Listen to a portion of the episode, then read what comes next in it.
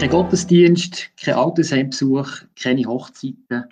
Kille im Corona-Dilemma, das ist das Thema für heutige Ausgabe von BZ aus der Box. Mein Name ist Quentin Schlappach, mir zugeschaltet sind Claudia Salzmann und unser heutiger Gast, der Stefan Kühnzi, seit über 25 Jahren bei BZ und ganz am Anfang ist, glaube ich, mal ein Theologiestudium gestanden, gell, Stefan?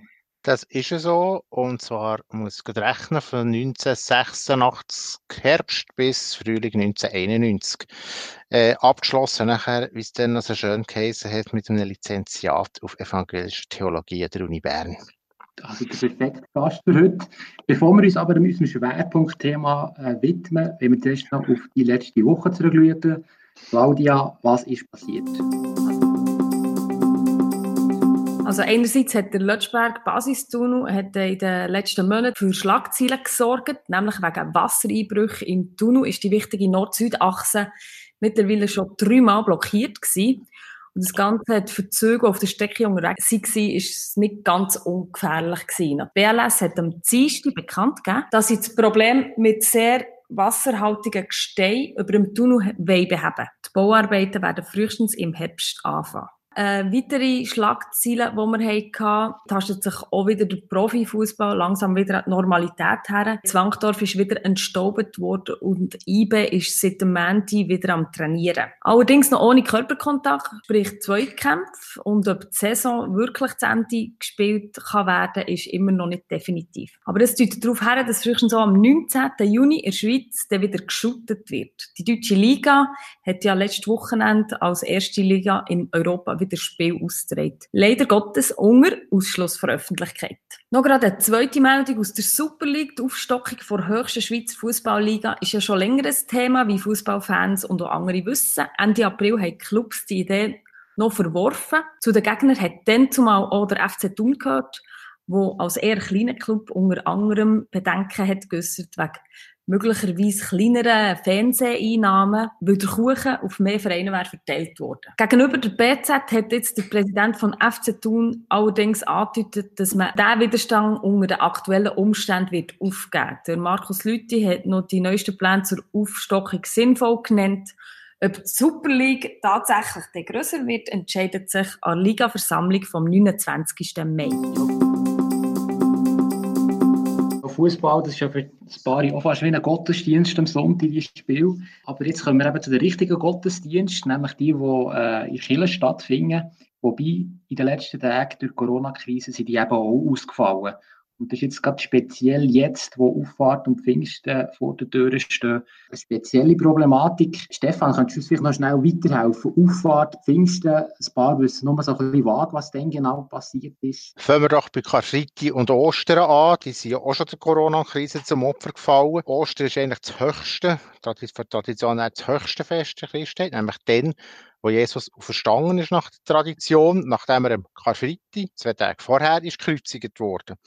Und jetzt haben wir am 40. Tage, wie es so schön heißt in der, Über äh, in der Überlieferung, am 40. Tage nach Ostern ist Auffahrt. Es gibt ja die Geschichte, dass Jesus in den Jüngergängen erschienen ist, als auch Verstandener. Zuerst dann von Emmaus, die ihn nachher auch kennt, erkennt an den Löchern, die er in den Fingern hatte, oder in den Händen hatte, besser gesagt, vom Kreuz her.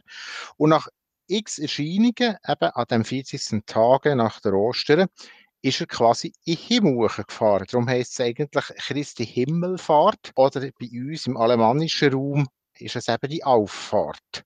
Und der ist dann quasi sitzt zur Rechten Gottes im Himmel oben, nach der Vorstellung, wo er jetzt Drügestehen ist, Vater, Gott, Sohn, Jesus und Heiliger Geist, der häufig in der Taube dargestellt wird. Und damit wären wir eigentlich schon bei Pfingsten am 50. Tage, also sieben Wochen nach Ostern, das ist jedes Jahr gleich, wo eben dann nachher der Heilige Geist über die Jüngerschaft ist abgekommen, im Heiligen Land, wo ist zusammengekommen. Und auch wieder die Überlieferung, jeder hat, jeder hat nachher in seiner eigenen Sprache geredet und sie haben einander verstanden.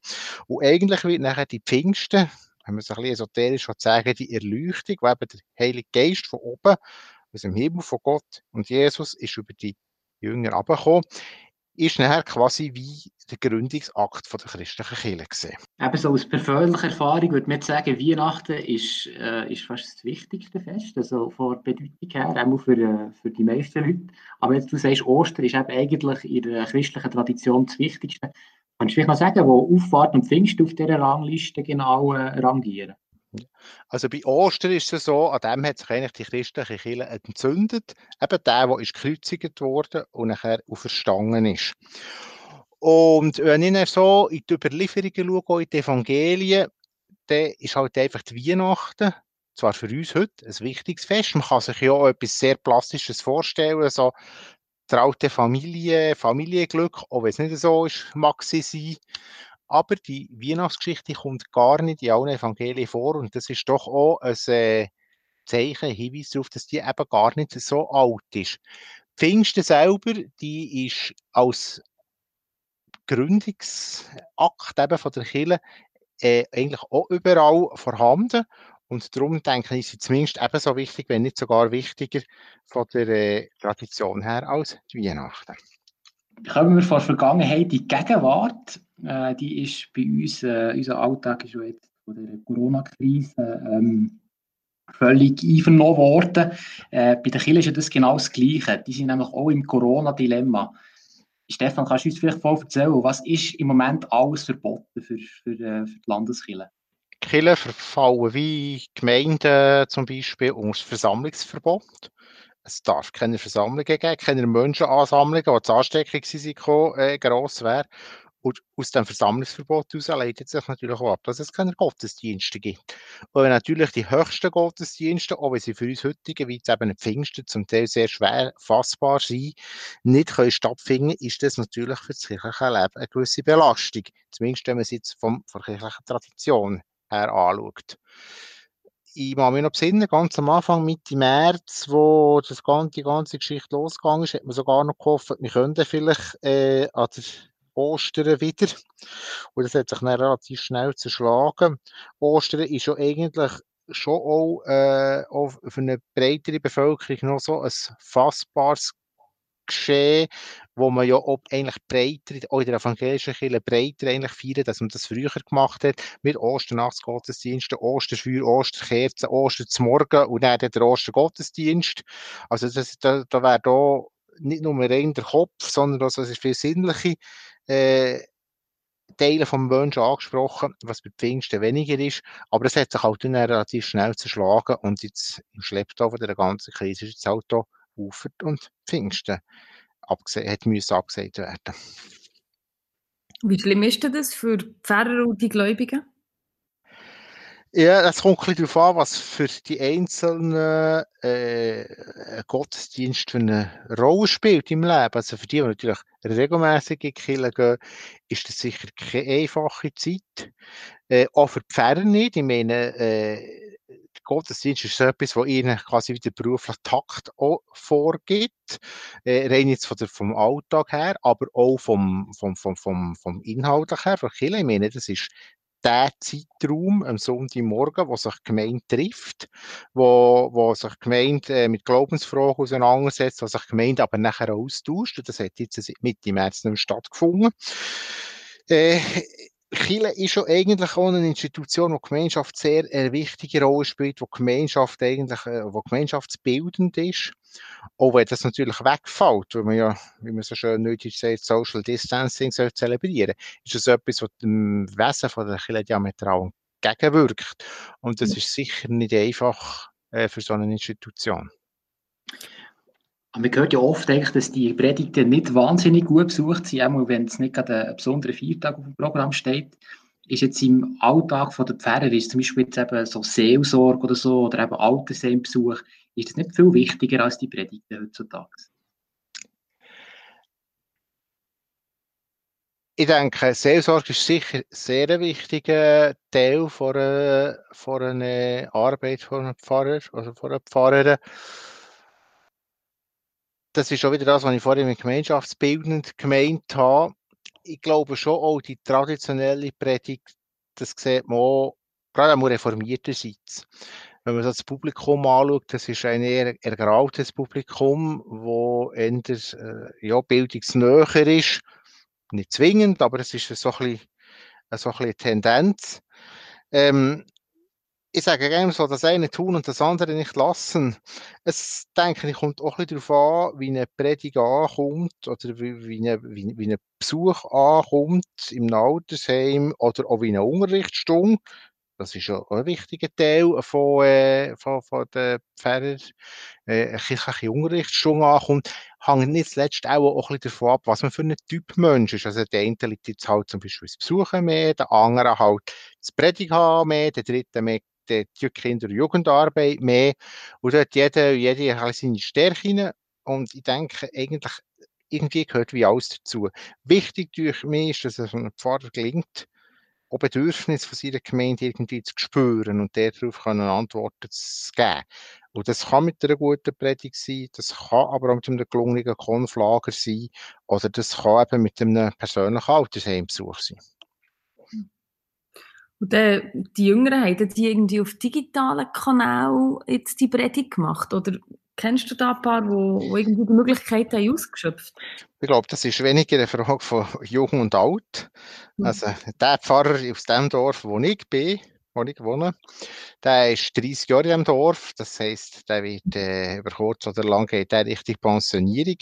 Und der hat wirklich jedes Wochenende jetzt eine live gestreamte Predigt gehabt. Das heisst, morgen Kirchenglocken läuten, wie man sich das gewöhnt ist.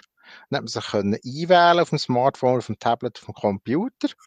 Und nachher ist er erschienen, hat äh, ganz normal, mit einem ganz normalen Element Liturgie gehabt, äh, Predigt gehabt, äh, Bibelwort gelesen, aber auch äh, Lieder eingeblendet und dann sogar noch solo gesungen zum Klavier. Mhm. Der hat also Mut bewiesen und das hat vielleicht gut getönt. Haben wir das heisst, gehört, oder? Oder haben wir auch noch die anderen gehört, die sich zugeschaltet haben? Nein, nein, wir haben nur ihn gehört. Also er hat wirklich, mhm. das war eine Einwegkommunikation Also er hat wirklich die, die, die Predigt durchgezogen, wie man sie kennt. Und nachher, nachdem, hat man dann nachher, äh, hat, hat er zuschalten, alle die, die zugelassen haben.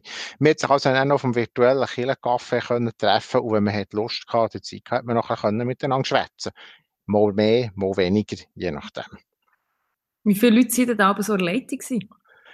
Ähm, das sind bis 40, kann ich da, ah. glaube ich, gezählt. Also, das war ein Ostern, es waren, glaube 40 gewesen, so plus, mhm. minus. Gut, man muss äh, sehen, unsere Kirchengemeinden sind zwar alles Dörfer, aber äh, streckt sich gleich über ein relativ grosses Gebiet. Mhm. Ursprünglich sieben Dörfer, jetzt haben wir fusioniert, jetzt ist es äh, sieben Gemeinden, jetzt ist es ein bisschen weniger, wenn wir fusioniert haben.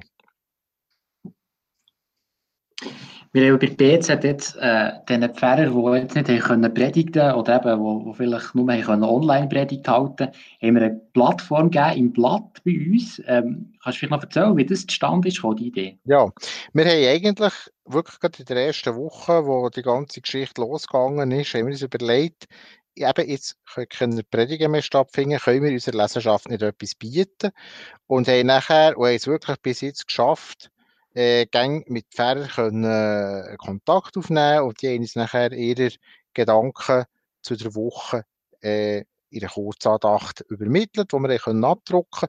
Wir haben nachher auch gerne dazu ähm, ein Porträt von dem oder von der äh, gestellt. Und für das man nicht gleichförmig wird, das ist eine Gefahr, wenn es so viel lang geht, haben wir auch probiert, äh, ein bisschen eigenen Fokus zu geben. Also, eins ist es eben um Ostern gegangen. Eins ist es darum gegangen, ähm, was ist jetzt, wenn ich keine Konfirmation kann machen kann? Eins ist es darum gegangen, für einen Pfarrer, der auch noch äh, Beratungen macht, äh, Familienpaarberatungen, was macht Corona mit den Leuten? Oder eins ist es so darum gegangen, ähm, die Leserschaft auch näher zu bringen. Wir haben nicht nur äh, evangelische Formierte und wir haben nicht nur eine römisch-katholische Landeskirche, wir haben eine christkatholische Landeskirche und der Bischof wohnt sogar, oder arbeitet sogar zu Bern, von Bern aus. Das ist auch eigentlich etwas gewesen. Und so haben wir eigentlich jetzt durch die ganze Zeit durch, wir sind jetzt immerhin noch schon über zwei Monate, äh, eine, äh, eine relativ bunte, ja, die, die bunte Kirchenwelt, die wir hier im Kanton Bern haben, ein bisschen weit äh, abbilden.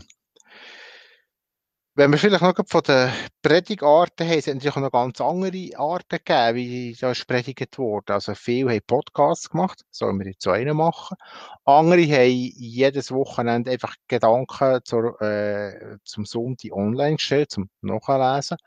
Andere haben sich filmen im Vorfeld und haben dann quasi am Sonntag, wenn der Predigt gesehen, haben wir das können anschauen und ich glaube, wenn ich sie richtig habe mitbekommen, hat dort Telebern jetzt jedes Wochenende eine Live-Predigt, oder nein, eine voraufzeichnete Predigt gebracht. Also da ist frei ein etwas gegangen, wo man sich vor drei Monaten oder Anfangsjahr eigentlich gar nicht hätte können äh, vorstellen, dass so ein Ruck durch tendenziell und, und, und nicht ungern als verknöchert und altwochen und so daherkommt. Das ist wirklich ein, ein Ruck durch die Kille gegangen und die Kille hat äh, Präsenz auch wieder bekommen in der Gesellschaft, wo mir noch bemerkenswert ist. Ja, das finde ich auch. Es ist ja viel noch, so gegangen, dass irgendwie Sachen plötzlich auf die Beine gestellt wurden in zwei Wochen oder so, wo sonst auch zwei Jahre wären gegangen.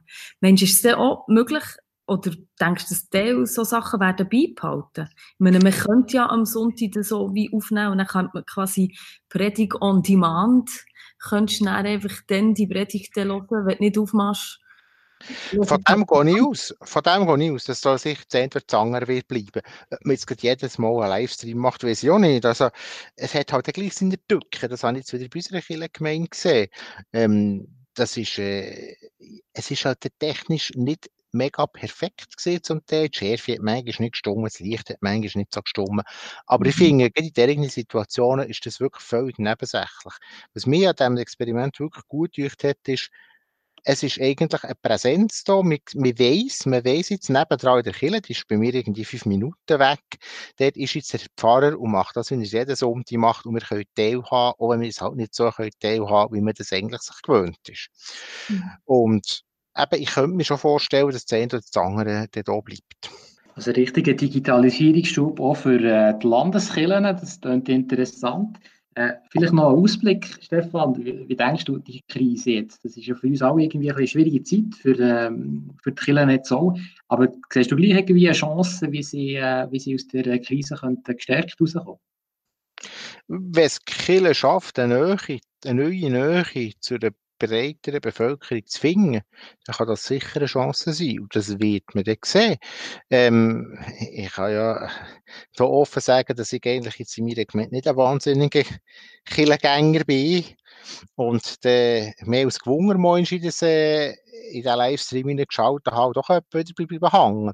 Also das heisst, es hat schon, ja, es gibt schon gewisse neue Zugänge und gibt Chancen, wo, ja, wo, wo durchaus kann auch ein neues Publikum ansprechen. Wenn man jetzt den Livestream anspricht, der, das hat natürlich noch ganz andere praktische Vorteile. Man kann zum Beispiel dazu zum Morgen kochen oder so. Und nachher, wenn man mit Predigt fertig ist, kann man zum Mörgeln oder so Sachen. Also, äh, man kann jetzt sagen, das ist nicht ernsthaft, äh, das ist vielleicht nicht ernsthaft genug, der Gottesdienst verfolgt, aber man bekommt es gleich mit und man ist gleich irgendwie Teil dieser Gemeinschaft, von diesen bis zu 40 Leuten, die gleichzeitig zugeschaltet sind zulassen. Ja, sind wir gespannt, wie sich das weiterentwickelt. Das wäre es für diese Woche bei BZ aus der Box. Für Kritik, Anregungen schreibt uns ähm, auf box.bnzeitung.ch. Wir werden all die Nachrichten sicher auch beantworten. Ich hoffe, ihr schaltet auch nächste Woche wieder ein. Bis dann, habt es gut und bleibt gesund.